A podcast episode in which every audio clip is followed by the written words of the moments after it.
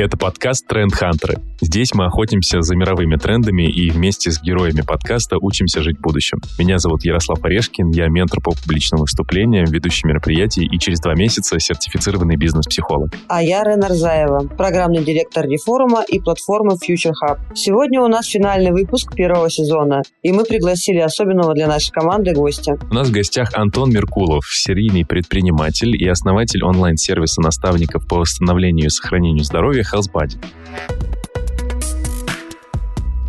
Рена, а почему он особенный? Особенный, потому что, как минимум, HealthBuddy пользуюсь я, и после выступления Антона большая часть нашей команды пошли в этот сервис, и попользовались, либо продолжают использовать этот сервис. Я вот как раз в активной стадии работы с HealthBuddy. Антон, расскажи, пожалуйста, а как ты пришел к медицинскому бизнесу? Как люди приходят в медицинский бизнес? Привет всем. Ну, видимо, стоит поверить э, то, что на роду написано. Я практически единственный, я и мама в семье, кто не врачи потому что у меня и папа, и брат, и сестра, и дедушка, бабушка все были связаны с медициной. Вот, я один пошел в управление, но в итоге оказался в медицине. Это если с одной стороны, с другой стороны, я понял, что люди даже до преклонного возраста могут сохранять активность э, и трезвость ума, и у меня бабушка достаточно долго сохраняла такое качественное летие, на этой основе решили сделать сервис, помогать людям делать жизнь здоровее и качественнее. Насколько я понимаю, это такой сервис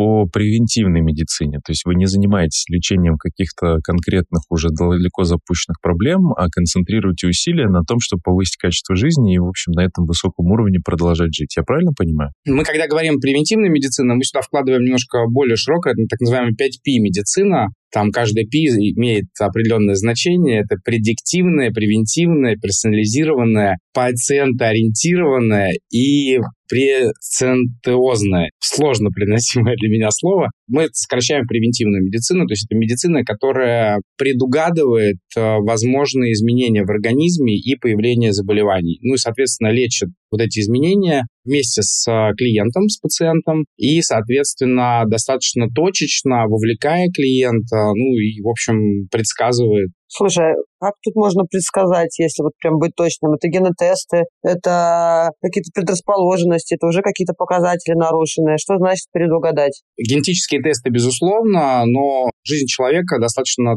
точно сейчас описана, и, наверное, единственное, что сейчас невозможно сказать точно, от чего зависит э, долголетие. Есть много теорий, много гипотез, потому что там те эксперименты, которые, например, начинались еще там 20 лет назад или 10 лет назад, они сейчас еще не подошли к концу, и поэтому есть, например, исследования достаточно точные на мышах, на там кольчатых червях, но на людях эти эксперименты, если они разрешены, они еще не закончены, как правило, либо еще не проводились. Поэтому можно предсказать то, что на мышах было. То есть поэтому сначала это определяется на животных, потом на людях, но помимо генетических тестов есть э, так называемый метаболизм, есть состав нашего тела, есть аминокислоты, есть органические кислоты. Если они находятся в дисбалансе от э, норм, от протоколов, которые основаны на доказательной базе, то изменив и нормализовав метаболизм, можно улучшить качество жизни, улучшить здоровье. Да? Соответственно, если мы видим, что у человека, например, нарушен липидный обмен, то через определенное время это приведет э, к определенным заболеваниям. Таким образом работают э, специалисты превентивной медицины. Если мы понимаем, что, например, э, в 40 лет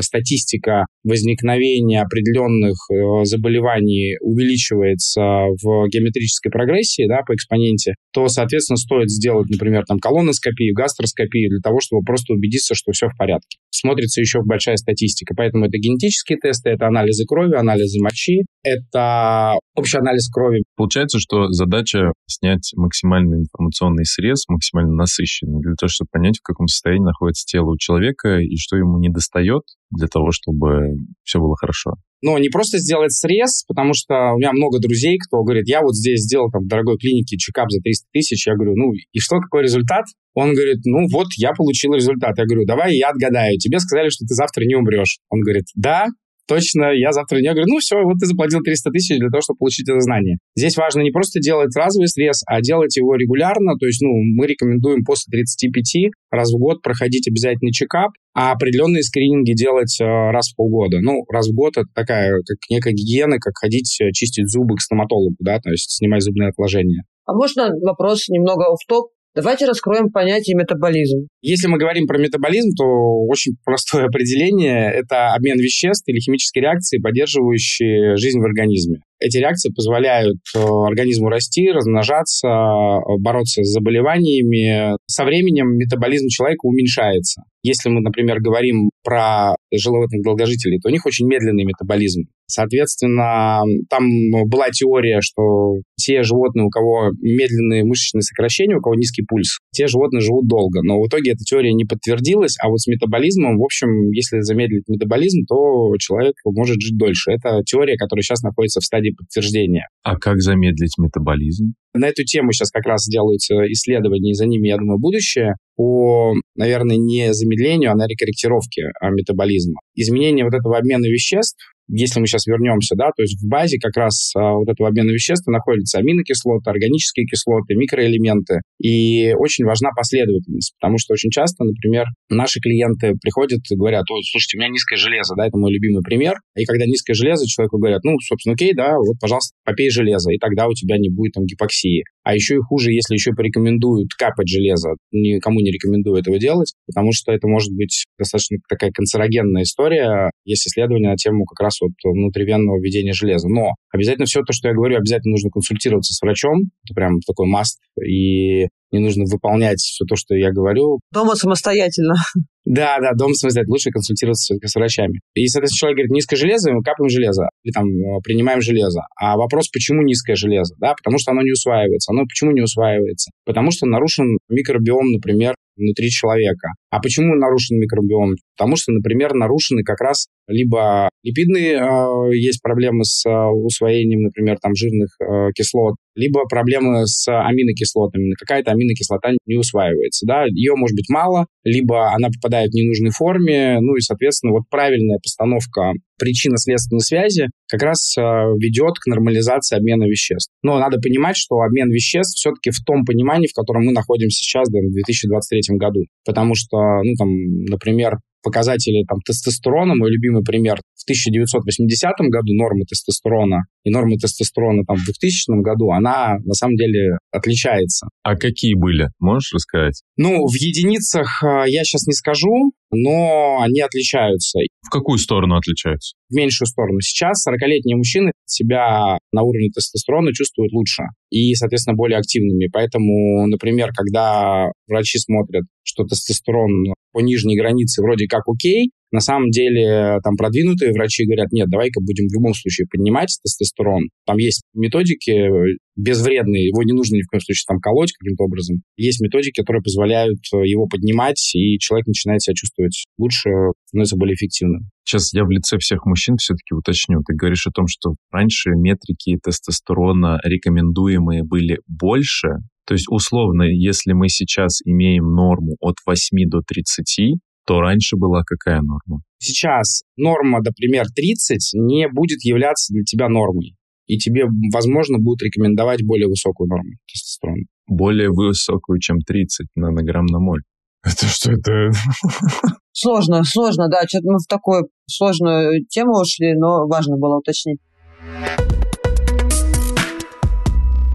Слушай, давай все-таки вернемся к сервису HealthBuddy и к тому, чем вы занимаетесь. Правильно ли я понимаю, что человек, придя к вам, сдает вот этот чекап на метаболизм, какой-то определенный набор анализов, и, соответственно, врач прогнозирует склонность к каким-либо заболеваниям. И дальше превентивная медицина заключается в том, чтобы эти заболевания предотвратить. Абсолютно верно. Ну, то есть не дать им возникнуть и, возможно, не дать возникнуть предшественникам этих заболеваний. Это может быть, например, нарушение обмена веществ в данном случае. В организм попадает колония грибов, начинает разрастаться. Это уже является заболеванием это может привести к дальнейшему увеличению веса, что может привести к сахарному диабету. В определенном возрасте, да, то есть вот именно вот эта последовательность и убирание, исключение этой последовательности исключит возникновение там ожирения, сахарного диабета и так далее. А можно еще побыть дотошной и вот разобрать терминологию 5P медицины. Откуда эта терминология пошла? Это же, наверное, какой-то стандарт. По каждому термину. То есть, если мы говорим предиктивная медицина, это медицина предсказательная, то есть она позволяет э, прогнозировать э, на основе генов человека какие проблемы могут э, возникать э, у человека в соответствии с тем или иным возрастом. Это предиктивное, первое P. Превентивное – это профилактика заболеваний. То есть мы говорим о том, что мы можем, делая сейчас определенные действия с организмом, исключить возникновение других заболеваний. Ну, там, условно, правильно питаясь сегодня, мы исключим возникновение какой-то мочекаменной болезни, условно. Или там увеличение плохого холестерина в крови. Персонализированная медицина. Здесь имеется в виду, что, условно, подход к Ярославу и подход ко мне будет разный, потому что у нас, возможно, разный вес, у нас там разный возраст, э, мы можем жить в разных странах, и, соответственно, там человек, который живет в Дубае и который живет в Москве, у них будет разный подход э, к профилактике. Соответственно, пациентоориентированная. Здесь э, та история, когда вы приходите к врачу, врач в моем любимом анекдоте говорит в морг. Ты можешь в реанимацию? Нет. Доктор сказал в морг, значит в морг. Да, это я шучу, конечно, но вовлечение пациента, когда с ним идет постоянная связь. Вы знаете, у меня вот здесь высыпания появились после приема этого препарата. Вы знаете, у меня головные боли, и врач пациента не постоянно на связи мое сложно произносимое слово, это преценциозная, да, то есть это точечная медицина, которая, ну, минимизирует э, и медикаментозные какие-то там хирургические вмешательства тогда, когда это нужно. Используются возможности организма для восстановления полностью. Вот, собственно, вот эти 5P, они между собой объединяют и становятся вот этой 5P медициной, по сути, это корни дерева, на котором строится вся остальная медицина, потому что классическая медицина, она лечит симптомы. У вас, условно, заболела голова, ну, я сейчас очень сильно утрирую, да, провели обследование, дали таблетку. Или, например, обнаружили, что есть проблема с сосудами и, например, ухудшается кровообращение. Превентивная медицина, она будет выяснять, а почему проблема с сосудами, как ее можно исключить. Здесь, знаешь, это если возводить выше, там же каждый специалист э, ведет э, свою логическую линию. Ты вот рассказываешь о том, что там дефицит железа, это потому что плохая усваиваемость в кишечнике, может быть. А почему плохая усваиваемость? Потому что вот то-то. А почему вот это? Потому что то-то, а там усваиваешь жирных кислот то-то, то-то, а там, значит, спазмированные протоки желчи. А почему спазмированные протоки желчи? А потому что стресс. А раз стресс, это к психологу. Ну, смотри, очень важный момент. И это там тот диалог, у нас э, в сервисе врачи постоянно друг с другом коммуницируют, минимум два раза в неделю идет постоянное взаимодействие. И вот это как раз определение, что первичнее стресс, из-за которого у тебя возникает проблема с ЖКТ, или у тебя проблема с ЖКТ, потому что у тебя стресс. И часто когда особенно это связано, там, очень, мы это видим с а, увеличением веса. Наши клиенты теряют вес, либо набирают, нормализуют вес, и это является побочным фактором того, что у них э, нормализуется внутренний обмен. Сон часто нормализуется, когда нормализуется ЖКТ, и ЖКТ нормализуется, когда нормализуется сон. Если про стресс, вообще-то отдельная история, да, это мой любимый пример, не я его придумал, есть академик, с которым мы делали вообще эфир, он говорит о том, что, ребят, смотрите, вы с первых секунд рождения попадаете в стресс, потому что на вас давит атмосферный стол, и ваш организм ответным давлением, внутренним давлением нормализует ваше состояние в мире. Соответственно, полностью избавиться от стресса, даже если вы сидите в шавасане, там, типа год, вы не можете, потому что атмосфера вам создает стресс. Другой вопрос, как вы боретесь, да, то есть люди, у которых нормальный микробиом, были исследования прямо на эту тему, они со стрессом борются намного лучше. Они лучше там решают примеры, более правильно говорят, э, устойчивы психически. То есть делалось исследование, брали там, по-моему, тысячу человек, делили пополам, и одним давали плацебо, и у тех, у других были нарушены когнитивные функции. То есть они там хуже считали, медленнее э, реагировали, да, и вот те, которые получали пребиотики, им нормализовался обмен э, веществ внутренний микробиом, у них улучшились когнитивные способности. Казалось бы, да, то есть ты пьешь пребиотики, а мы говорим про работу, по сути, мозга. Кишечник, второй мозг. Слушайте, ну, звучит круто. Это же еще как тренд не просто на превентивную медицину, а еще и на долголетие. То есть логично. У меня вопрос. Насколько этот тренд будет развиваться в том плане, что классно, что есть вы, я рассказала про вас своей подруге, которая живет в Италии. Мы попытались найти подобный сервис э, в Европе, не смогли найти. Здесь на Кипре нет такого сервиса. Классную штуку делать, классное движение делать, классную работу, но я так понимаю, что это достаточно узкая история и достаточно только набирающая популярность, набирающая оборот. Можно поговорить о прогнозах, как это будет развиваться на примере западных стран? Как это будет развиваться в России? Потому что, наверное, всем хочется жить долго, бесконечно, но не всем это доступно. И вот кроме вас, я, честно, никого не знаю. Да, у нас э, практически нет конкурентов. Я не могу сказать, что практически, потому что сейчас э, медицинские центры начинают запускать подобные сервисы. Ну, и мы благодарны им, честно говоря, за это, потому что начинает раскачиваться рынок. Но там полноценных конкурентов пока у нас нет. В Штатах есть пару сервисов. Один сервис есть в Индии, как это ни странно. Как будет развиваться? В моем понимании за этим будущее. Это будет соединение крупных э, медицинских центров и там тех технологий, которые используем мы. Будут обучаться врачи. В России есть несколько институтов, которые очень круто учат. Э, там Preventech один из таких э, институтов, которые круто обучают. Врачей туда берут только врачей с образованием. То есть я не могу туда пойти учиться, хотя очень хочу. В моем понимании за такой медицины будущее. Люди будут однозначно меньше болеть. Здесь основное правило, человек должен хотеть. Потому что я встречался там с друзьями, сидит 10 человек, очевидно, у каждого из них есть серьезные заболевания, да, внутренние, но они не мешают им сегодня на дне рождения выпивать, да, условно. Поэтому они говорят, да со мной все в порядке, окей, будут проблемы, будем решать. Поэтому те, кто хотят жить качественно и долго, да, мы запатентовали слово «качественнолетие». Серьезно? Да, да, да, да, да. Мы провели исследование, оказывается, люди не хотят жить долго. Почему? Потому что долгая жизнь ассоциируется у людей с болезнями, немощностью и похоронами. Я подумал, а почему как бы а качественная жизнь, качественнолетие, это же вообще супер история. И мы запатентовали слово, то есть когда человек живет качественно, логично, что он хочет жить долго. И вот эта история, когда ты не отказываешь себе, ну, извините, в бокале вина, да, потому что у тебя день рождения у ребенка, хотя, ну, понятно, что это не полезно для организма, даже бокал вина, но тот стресс, который ты испытаешь, не выпив этот бокал вина, потому что этим связана целая культура, он намного больше повлияет на там, твои нервные клетки, нежели чем ты выпьешь один бокал вина. У меня вопрос про статистику доходимости клиентов. Ну, то есть приходит человек обычно, знаешь, так со многими вещами, которые связаны с заботой о себе. Человек приходит заряженный, приходит к вам на одну встречу с врачом, на вторую, на третью, а потом сливается. Есть такая история? Или к вам уже приходят прям осознанные люди и доводят сотрудничество до конца, до какого-то результата? Да, у нас есть статистика. У нас было несколько пивотов продукта, и один из этих пивотов, когда мы добавили, мы берем обязательство с человека раз в неделю встречаться. Этим мы сильно отличаемся от ДМС. ДМС, чем меньше встреч, тем типа выгоднее страховой компании. Нам чем больше встреч, тем выгоднее нам. Почему? Потому что если встречи регулярные, человек взял на себя обязательства, то он дойдет до своей цели, потому что мы ставим цель человеку, да, то есть мы его оцифровали, поставили ему цель, например, нормализовать работу ЖКТ, или там улучшить сон, или снизить вес, например, или там зайти на Эльбрус или Эверест. Такие цели. У меня, например, там 44 раза потянуться к концу года стоит цель. Суммарно за весь год?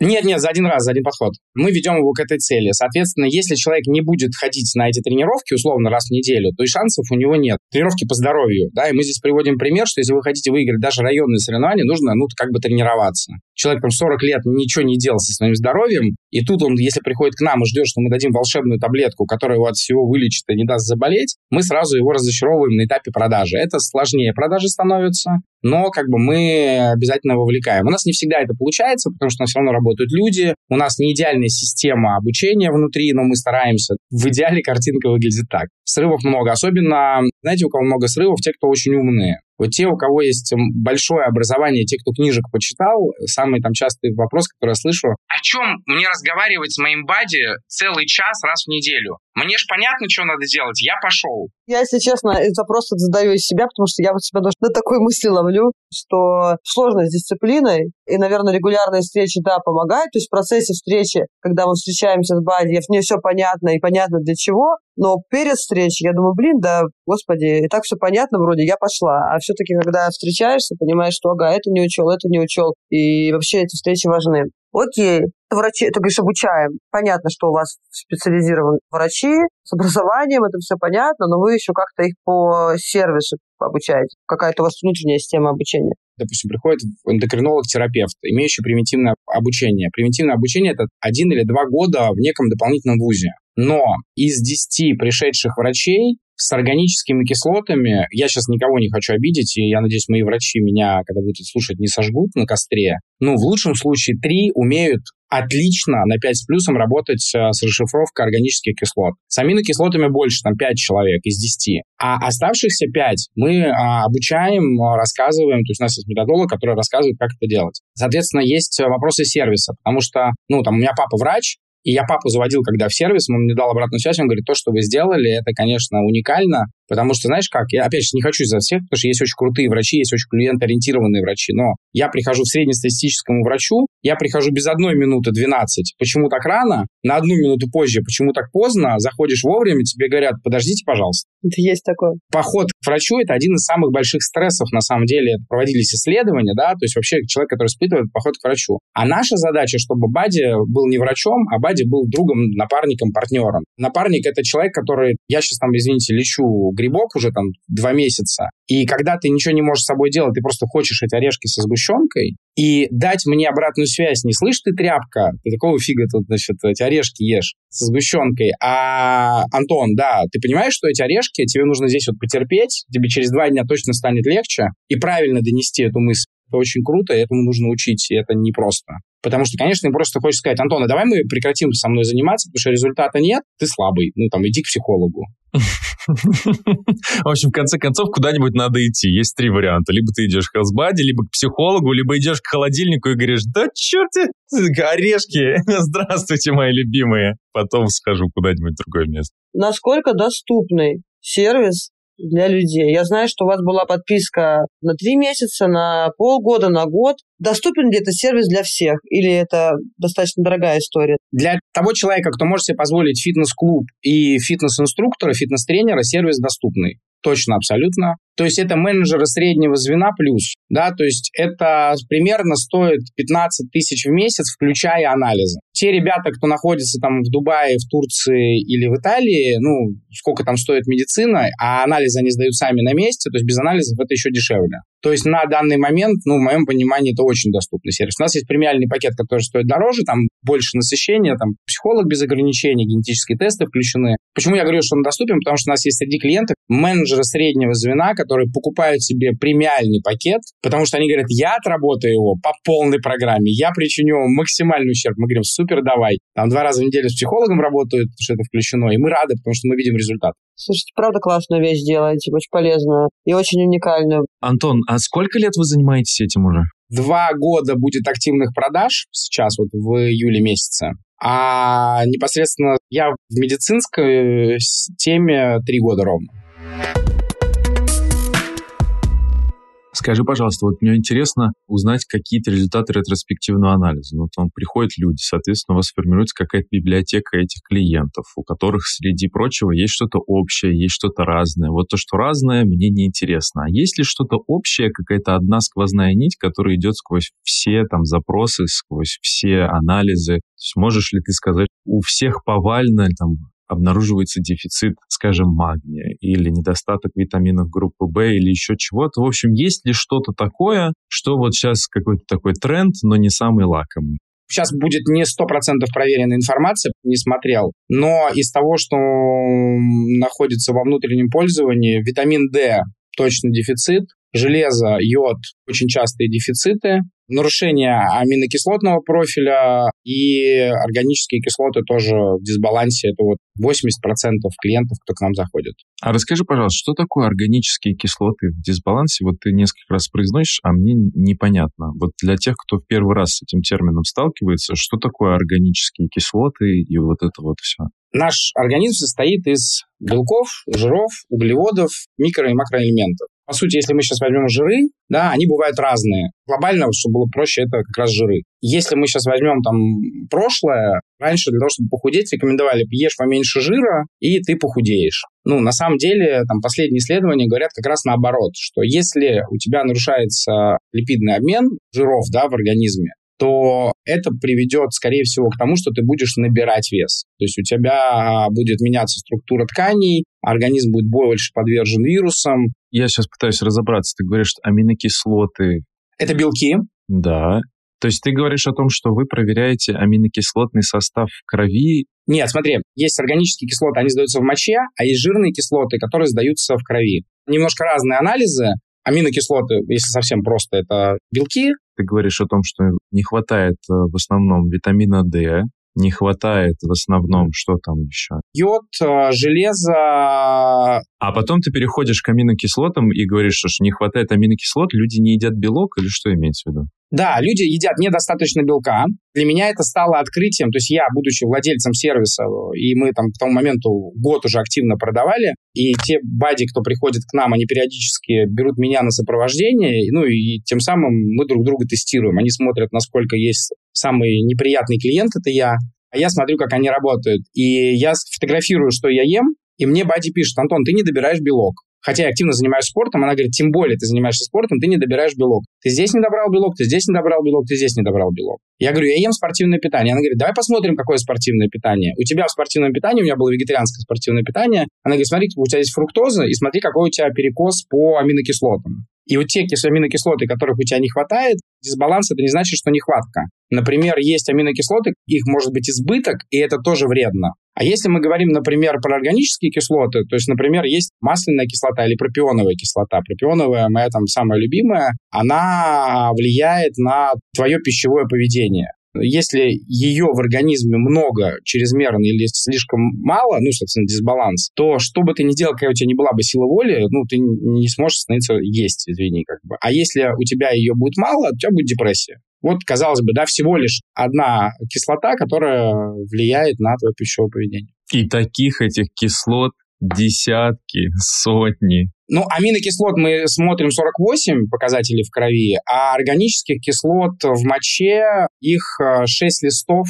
Я не помню точно, сколько штук. На 6 листов приходит анализ. Я вот э, разменял какой это получается, четвертый десяток, да, мне 35 исполнилось несколько недель назад, и я тоже вошел вот в тот период, когда надо чекапы, все, мои друзья, там кто-то уже говорит, давай, давай, ты должен знать, какие у тебя там микроэлементы в крови. В общем, я все это сдал, все это я сделал, но я знаком с несколькими ребятами, которые обладают поразительной скажем так, э, способностью к перфекционизму, к контролю, к обязательности, к дисциплине. И в какой-то момент я увидел, что, например, там, мои друзья приезжают на встречу с какими-то баночками, с какими-то скляночками, с какой-то своей едой, с какими-то своими замерами, еще что-то. И на мой вопрос, что происходит вообще, можно, пожалуйста, моего там друга, с которым я знаком, кто это? Мне было сказано о том, что вот смотри, у меня тут, значит, смузи из зеленого горошка, условно, я вот не буду есть с вами вместе там пирог, у меня смузи зеленого горошка вместо него, да? У меня там, значит, несколько бобов рядом, я должен их разгрызть в какое-то время, а потом я должен, значит, там проверить, потом закинуть еще парой-тройкой таблеток, и так весь день. Вот у меня вопрос. Как ты считаешь, человек, который там, строит бизнес на этом, стоит ли такая жизнь такой цены. Если нельзя съесть орешки со сгущенкой, да, я вот лично, ну я такой простой в этом плане человек, я думаю, а зачем тогда жить вообще, если не есть орешки со сгущенкой? У меня есть сын, ему 4,5 года. И я покаюсь в эфир, я тут съел орешки со сгущенкой недавно, хотя мне было нельзя. Я, правда, не выдержал, я их заказал себе, прости мой бади меня. И у меня сын был в этот момент. Он увидел, говорит, папа, все, значит, давай. Я говорю, после еды. Ну, слава богу, я знаю, что как минимум надо есть сладкое после еды. Значит, мы поели, и я ему даю орешек со сгущенкой. Это мой любимый пример. У меня у сына в целом все окей по метаболизму, у него все неплохо. Как ты думаешь, он доел орешек со сгущенкой? Ну, судя по интонации, которую ты сдаешь, наверное, нет. Да. Но, казалось бы, ответ очевидный «да». И еще второй попросил, потому что папа схомячил 5, вообще легкую. Почему? Потому что его рецепторы когда у тебя все нормально, и когда у тебя все пролечено, и когда у тебя нормальный микробиом, ты не сможешь доесть орешек со сгущенкой. И я на себе этот эксперимент проводил. У меня была очень сложная операция на аппендицит, она длилась там 5 часов. Спасибо ребятам нашей классической медицине, которые меня просто спасли, реально с того света вытащили. И моему папе, который там помогал в этой во всей истории. Так вот, когда меня прокапали в течение недели, и у меня там нормализовали всю вот эту историю, я вышел, я сел э, в ресторан, и заказал медовик, а я тащился по медовикам. Я один кусок медовика съел, отставил и сказал, ребят, спасибо большое, я не буду. Они говорят, у нас самый лучший медовик в городе. Я говорю, невкусно. Рецепторы не выдерживают. И вот здесь как раз это очень такой момент. То есть, когда ты здоров полностью, твой организм тебе говорит, слушай, а ты же ни от чего не отказываешься. Да, это как с курением. Ты не бросаешь курить, ты избавился от болезни курения. То есть если ты нормализовал все внутри, тебе сладкого не хочется. Но если ты его хочешь, ты пробуешь, и тебе организм говорит, ну окей, ты съел там кусок шоколадки, все, не проблема. Сложно представить, чтобы мне медовик казался невкусным. Я могу сказать, что вот я сейчас, поскольку я как раз нахожусь на этой терапии, мне тоже это сложно представить, потому что мне сейчас поставь, я ну там два не съем, но один съем точно. А мой сын, который вот там, это было там совсем недавно, он просто приносит мне половину орешка со сгущенкой просто и говорит, папа, на, дай салфетки. Я такой, окей, понятно. И последний, наверное, такой тезис. А, мы считаем, что человек в 30, 40 и 50 может быть абсолютно здоровым. И я готов, например, походить с коробочками какое-то количество времени, там 2, 3, 4 месяца, если это нужно, чтобы нормализовать все то, что у меня есть внутри. И дальше, ну, если у меня есть стрессовые какие-то истории, связанные с соревнованиями, там, долгими путешествиями или там каким-то, ну, не знаю, там, внешним стрессом, я могу применять какие-то там спецдобавки, но в целом нормализовать питание, чтобы не использовать БАДы, кроме сезонных перекосов, которые у нас есть. То есть получается, что вся эта история, она такая временная, то есть ты вводишь себя обратно в баланс, я в это верю, и, ну, как бы превентивная медицина говорит об этом. То есть это не значит, что там, если посмотреть там количество БАДов, которое у меня было там месяц назад и сейчас, сейчас их в два раза меньше, но их все равно много. И мои знакомые девушки, они ржут, говорят, ты умрешь не от заболевания, а от количества БАДов. Позитивные друзья у меня. Но я пью эти таблетки, у меня друзья подсмеются тоже надо мной. Я вот на теми, кто с баночками ходит, так это на них смотрю, а мои друзья смотрят на меня и говорят, что там, сколько у тебя в приеме таблеток? Пять? Семь? И я такой им показываю в ладошки, смотрите, это омега-3, а это витамин D, а это магний с витаминами В. Ну, в общем, они так смотрят мне на ладошку, потом смотрят мне в лицо, такие, ну, понятно. Я первый раз к косметологу попал в 28 лет. И, как бы, ну, много знаю, что про косметологию. И когда мне там 43, мне никто не дает 43, и в целом, ну, я, мне самому сложно оценить, как я выгляжу. Но я понимаю, что я выгляжу моложе своего возраста. Я понимаю, что вот эти все процедуры, в том числе забота о своем здоровье, они дают о себе знать. И дальше я буду сильно отличаться, я надеюсь, со своими сверстниками все больше и больше во времени в самом начале ты спрашивал, почему я занялся. В 32 года я встал на весы, которые биоимпеданс, которые измеряют внутренний возраст организма. Они сломались? Они мне показали 42 года в 30, или в 44. Я весил в районе 100 килограмм, и мой биологический возраст был 42 года. А сейчас у меня э, возраст 28 лет. И я понимаю, вот он результат моей работы, очевидно, да, как бы, то есть, и это классно. Я чувствую себя хорошо. Классно вдохновляет. Особенно про возраст. У нас подкаст без видео, но реверанс в твою сторону ты реально не выглядишь. На сколько ты сказал, 43? 43, да. Да, выглядишь лет 33-34. Давай поговорим про чекап. Что, обязательно сдавать на 6 листов анализы? Обязательно сдавать такой огромный список или есть какие-то показатели определенные, которые человеку самостоятельно придя в поликлинику, можно отчекать и понять, окей, со мной все здорово, нормально, ну, более-менее. Ответ и да, и нет.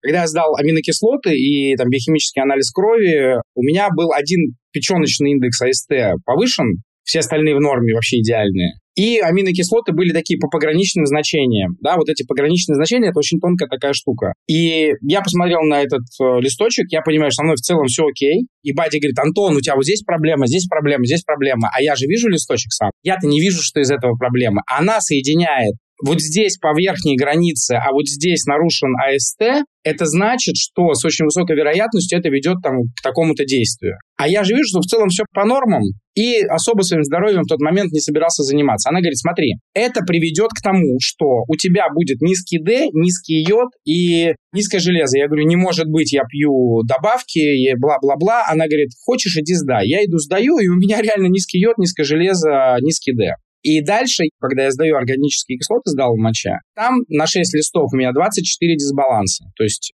за пределами нормы. Просто мой психотип человека, когда я увидел 24 дисбаланса, вот тут я понял, что мне пофиг, что скажут мои друзья, когда увидят коробочки.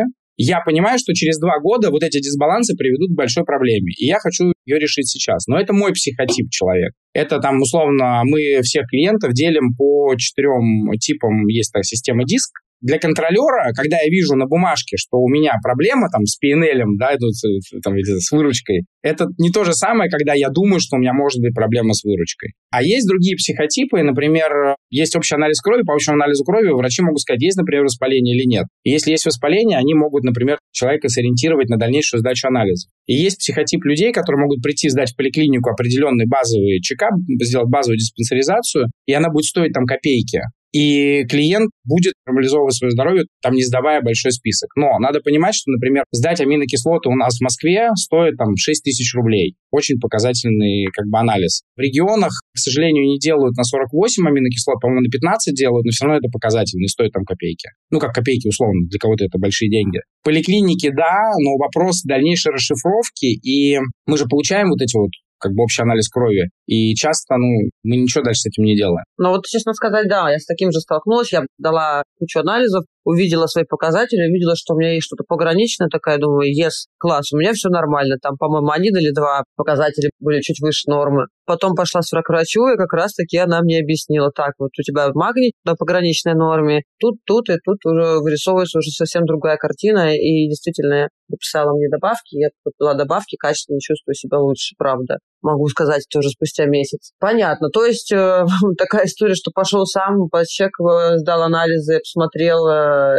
и пошел дальше жить прекрасной жизнью. Так не работает. Все-таки нужно идти к врачу. Ну, логично, я просто истинно говорю. Здесь важный момент. Например, один из трендов будущего – это будет ментальное здоровье. И вот как раз, когда ты посмотрела на свои анализы убедилась, что с тобой все хорошо, и пошла дальше, это может быть очень сильным внутренним зарядом организма, ментальным, что ты здорова. И есть же тысячи случаев, когда в реанимации лежит два человека с одинаковым диагнозом, один выживает, второй нет, да, потому что один борется за жизнь, второй нет. Хотя обоим врачи говорят без шансов. Это наша внутренняя уверенность в том, что ты можешь бороться с болезнью, это очень круто. Я, например, сейчас учу ребенка и всем рекомендую, заряжайте детей на здоровье, что болеть это плохо. Наш внутренний организм, наш внутренний мозг, внутреннее там состояние может бороться практически с любыми заболеваниями. Даже просто ты сдал, убедил, что все окей, и это тоже важно. Болеть это нормально, каждому нужен период отдыха, но хорошо себе встроить мысль о том, что с каждым днем я становлюсь здоровее,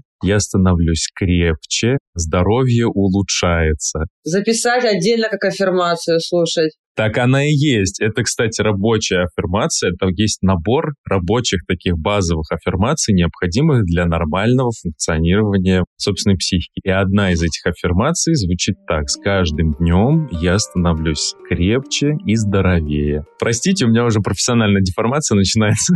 я уже там. Ну, здесь, знаешь, такой это философский вопрос. Я считаю, что все-таки болеть как раз ненормально, и если правильно выстроить э, свою жизнь, чтобы жить в кайф, организм не будет включать инструмент э, заболевания как элемент отдыха. Ну, то есть я знаю людей, которые не знают, что такое болезнь. Ну, то есть человек спрашивает, сколько раз в год вы болеете? Он говорит, я не болею. Когда вы последний раз болели? Я не помню. Больше трех лет назад, больше пяти лет назад. И это нормально. Просто мы не верим в это. Сейчас дурацкий будет пример. Прожил год в Казахстане, в Алмате ты приходишь к врачу, у тебя спрашивают, на что у вас аллергия. То есть, не думайте, не есть ли у вас аллергия, а на что у вас аллергия. Экология настолько ужасная, что у 95% населения, могу путать статистику, но похоже, аллергия на что-то. Очень плохой воздух, очень большая загрязненность. У меня на алкоголь аллергия, представляете?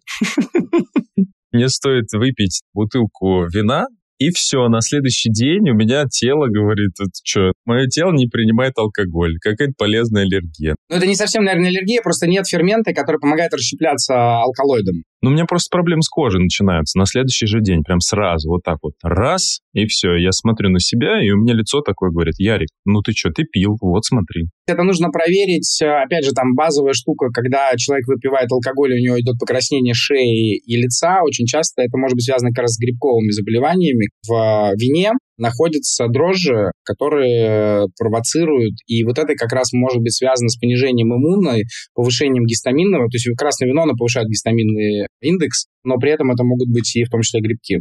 Вот у человека есть микробиом, да, мы все покрыты огромным количеством разнообразных бактерий, изнутри, снаружи, везде, и это нормально. Наличие грибка — это тоже нормально. То есть тут вопрос в том, что мы в дисбалансах. Есть определенные грибы, которые влияют на усваиваемость тех или иных, в том числе микроэлементов. Раз. Дальше, если эти грибы не получают подпитку, они что с ними происходит? Они умирают. А когда грибы умирают, они выделяют токсин, яд, который начинает тебя, извини, я очень сейчас жестко говорю, убивать. Организм начинает бороться с этой патогенной штукой, и у тебя начинается депрессия. Очень часто толстые люди, я, например, у меня сейчас там три вида грибка, которые в организме вот, ну, там развивались. И если они не получают подпитку, и у меня депрессия, И весь э, сахар, который попадает, он идет не в мозг, а он, по сути, идет на подпитку этих грибов. Соответственно, если я не поел сладкое, у меня депрессия, потому что у меня токсин в организме, и тупо сахара не хватает. Я съел орешек со сгущенкой, в мозг поступило, грибы счастливые, я толстею. Механика, она очень простая. Хорошо понимаю. Для меня, например, был большим открытием. Это открытие было сделано мной буквально там, месяца два или три назад по поводу, собственно, микробиома нашего. Дело в том, что у нас есть внутри естественные для всех полезные бактерии, которые расщепляют, э, там, едят они, значит, клетчатку и расщепляют ее до гамма-аминомасляной кислоты. И результатом их деятельности является гамма-аминомасляная кислота. Наш организм впитывает эту гамма-аминомасляную кислоту, она идет в мозг, и люди, у которых много этих бактерий, а бактерии сыты едят много клетчатки, много гамма-аминомасляной кислоты, а она ведет к стабильности психики. То есть ты, если кормишь свои внутренние бактерии клетчаткой, то можешь быть уверен, что будешь более уравновешенный, будешь более спокойный, будешь более круто спать. В конце концов, я чувствую, что мы такие машины, кормим не себя, я так понимаю, да, а все то, что живет внутри нас. И лайфхак, например, есть э, такие баночки, называются «Завтрак для микробиома» утром за 30 минут до еды ты выпиваешь не просто теплый чай, а чай с этим порошочком, который ты разводишь, и у тебя отлично твой микробиом, как раз там клетчатка, ну и там еще определенные штуки. Чайная ложка в день, казалось бы. Два месяца попил, спокойнее, лучше себя чувствуешь, лучше спишь, у тебя лучше переваривается, твой микробиом тебе говорит спасибо. Ну, есть э, сервисы-доставщики, типа Яндекс, Озон. Прям так называется, завтрак для микробиома. Но можно на самом деле сделать смузи себе зеленый из овощей, не сладкий, из всяких листовых, вот этого всего. Очень популярная тема. С утра э, закидываешься стаканчиком э, классного зеленого смузи, и все. И вся твоя микробиота там пляшет, танцует, кричит «Ура! Возрадуемся! О, великий! Ты покормил нас!» Про смузи хочется вопрос. Я слышала такую историю, что овощи должны попадать в организм в твердом виде. Они перевариваются. Во время того, как они перевариваются, вырабатываются полезные вот эти микроэлементы. Когда они поступают в жидком виде, они могут быть чуть ли не токсичными или не такими полезными. Знаете ли вы что-то про это? Процесс переваривания начинается с момента, когда еда попадает нам в рот. Один из э, там, лайфхаков, э, чему можно научить детей, это научить их медленно жевать. Я, например, медленно жевать не умею. Я там прошел этот промежуток, я ел быстро, воспитывали в другое время. Когда ты пьешь смузи, у тебя процесс переваривания, который находится во рту, проходит мимо. А дальше есть часть продуктов, которые попадают тебе в кишечник, и если они плохо усвоились, то дальше они могут быть в том числе для тебя вредны. То есть они могут э, выделять даже токсины, если они плохо переварились. Но смузи в этом отношении усваивается проще, потому что он в жидком виде, и там клетчатка сохранилась. Но там процесс переваривания, наоборот, идет ускоренный. Поэтому, конечно, если ты возьмешь сельдерей, шпинат, огурец и их прожуешь, для организма это будет полезнее, чем если ты съешь смузи с точки зрения э, усваиваемости э, как бы этого продукта. Есть древняя фраза, по-моему, она из аюрведических вот этих всех направлений, она звучит так. Твердую пищу пей, жидкую пищу жуй.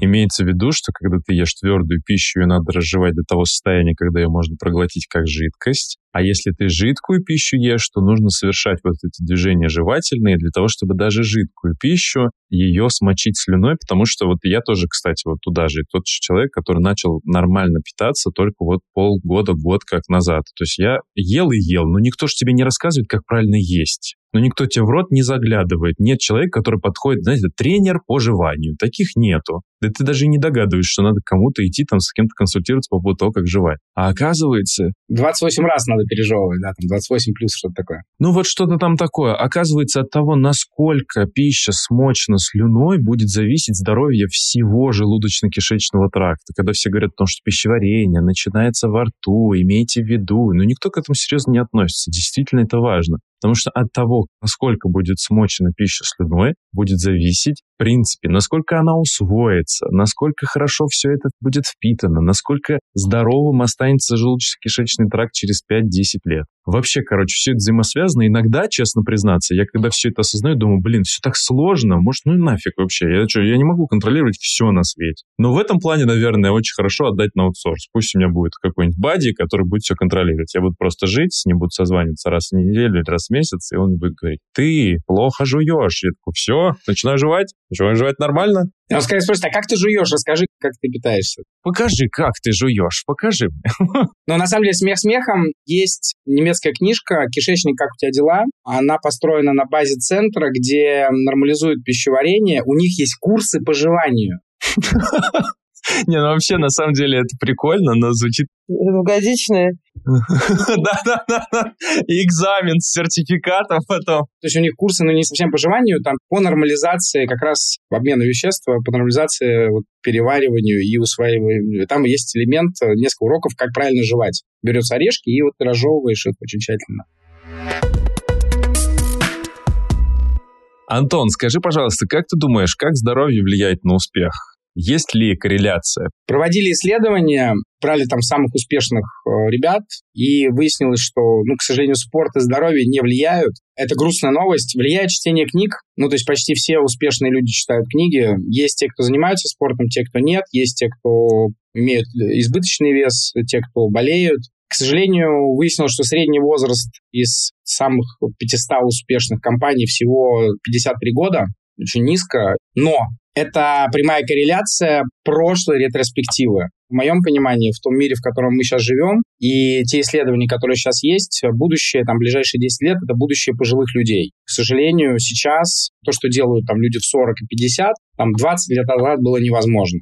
Я считаю, что здоровье точно влияет на успех, и там, в 50 лет э, есть очень крутые там, успешные управленцы, которые и не планируют вообще завершать карьеру, они только на пике. На самом деле они намного эффективнее, потому что у них есть опыт, знания. Вопрос, чтобы они двигались. А чтобы двигаться, нужно иметь ресурс, энергию. Я знаю нескольких человек из списка Forbes, э, которые работают по 19 часов, спят по 5 часов почти все они имеют э, лишний вес, э, и я думаю, что ну, если они не изменят, то, то есть невозможно мало спать и иметь нормальный вес. Есть исключения, но, как правило, это исключение из правил. Если резюмировать, получается, что здоровье – это ресурс для успеха. Это то, куда нужно, в моем понимании, инвестировать и относиться не... Я купил тут на 100 тысяч бадов, ты не потратил, ты инвестировал в себя, в свой организм, делаешь так, чтобы ты мог принимать более эффективные решения в тот или иной момент времени.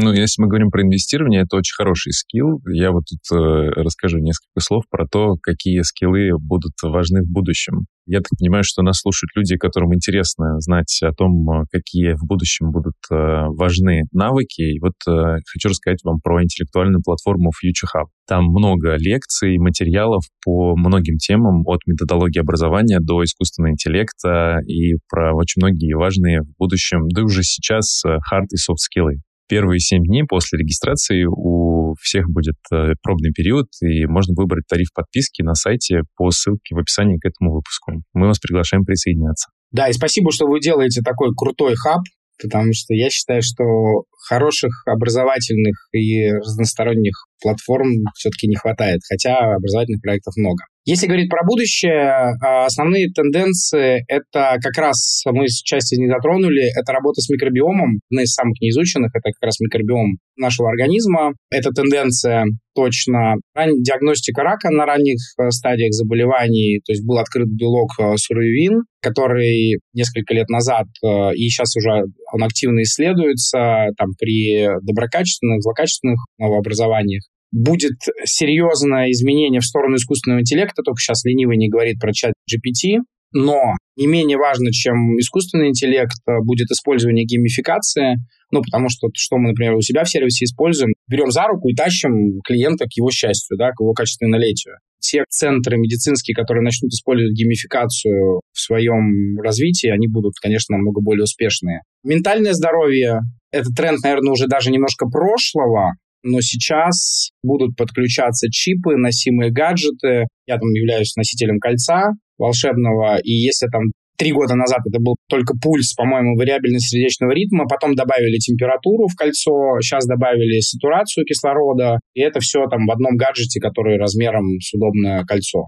Starlink э, планирует ставить чип в мозг, всем известный коллегой из США. Важный момент — это печать органов на 3D-принтерах и запасная печень. Вот что я жду больше всего, это будущее запасной печени. Печень — это не самая большая проблема в организме, потому что это, наверное, единственный орган, который регенерирует. А вот другие ткани, с ними есть сложность. Ну, то есть, если у тебя нет токсической нагрузки, то печень, поверь, я думаю, что не должно быть проблем. А вот другие, сердце, почки, мозг, с этим вопросы есть. Такие вот основные... А, ну и важный момент. А, сейчас нет доказанных э, наотропов, таких нет метаанализов, когда мы говорим, вот берешь эту таблетку, в области тьмы, да, фильм, где он там принимает эту таблетку, и, значит, все, он там все может. И сейчас нет доказанных препаратов, которые в долгом периоде без там серьезных побочек э, влияют на твою эффективность много проводится исследований, но вот там прям таких опубликованных э, сейчас не существует. То есть есть то, что увеличивает э, там приток кислорода к мозгу, выделение гамма-аминомасляной кислоты, которая улучшает твое спокойствие, тоже, по сути, натроп. За этим будущее, то есть я думаю, что будут э, препараты, которые могут там на короткий промежуток времени или на длинный повысить твою эффективность без серьезных побочных эффектов. Ох, звучит футуристично и классно.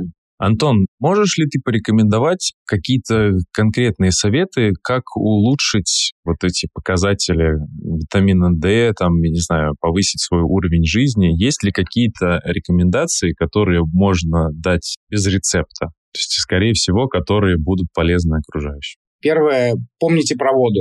Вода – это, ну, казалось бы, очень банальный совет, но пейте много воды, чай, кофе не относится к воде. Второе – дыхание. Мы забываем, как дышать. Как правило, не дышим, мы часто говорим на сжатых легких, и это, ну, к сожалению, плохо для нас. Положите руку на живот, и если во время того, как вы дышите, у вас рука шевелится, ну, значит, вы дышите правильно. Это вот вторая обязательная штука. Третья вещь. Если вам нужно там каким-то образом принимать определенные БАДы, обязательно консультируйтесь с врачами-специалистами и обращайте внимание на новые формы биодоступности. Ну, потому что тот же самый магний, есть цитрат магния, есть хилат магния да, в зависимости от тех или иных э, состояний подходит либо одна, либо другая форма. Ну, хилат маргния является более высокой биодоступность, вам нужно просто меньше его принимать, он будет более эффективным. Старайтесь быть э, в позитиве, как бы это странно ни звучало, но вот эта история, придумайте себе э, палочки-выручалочки, которые вас выводят из негатива. Занимайтесь регулярно спортом, но, знаете, это может быть такой очень банальный совет. Я рекомендую между там одним занятием в неделю и не заниматься вообще, лучше тогда не занимайтесь. А вот если вы это делаете регулярно, как минимум ходите, увеличьте количество шагов там до 5000, ну, как минимум. И, наверное, последнее, если вы питаетесь больше, чем три раза в день, включая перекусы, капучино, фрукты, яблочко в дорогу, прекратите так делать. Три раза в день нужно питаться для того, чтобы иметь здоровый организм, здоровый образ жизни. Спасибо большое, Антон. Мы сегодня поговорили про тренды о заботе о здоровье, разобрались, что такое персонализированная И5P-медицина, получили конкретные советы и показатели здоровья, которые важно отслеживать, и поговорили про то, как здоровье влияет на успех. С нами сегодня был Антон Меркулов, серийный предприниматель и основатель онлайн-сервиса наставников по восстановлению и сохранению здоровья HealthBuddy. Спасибо огромное, спасибо, что пригласили. Всем хорошего дня. Пока-пока. Продолжайте охотиться на тренды с нами. Подписывайтесь на наш подкаст на удобной для вас подкаст-платформе. Мы есть на Яндекс Музыке, Spotify, YouTube, SoundCloud, Apple Podcast, Google Podcast и ВКонтакте.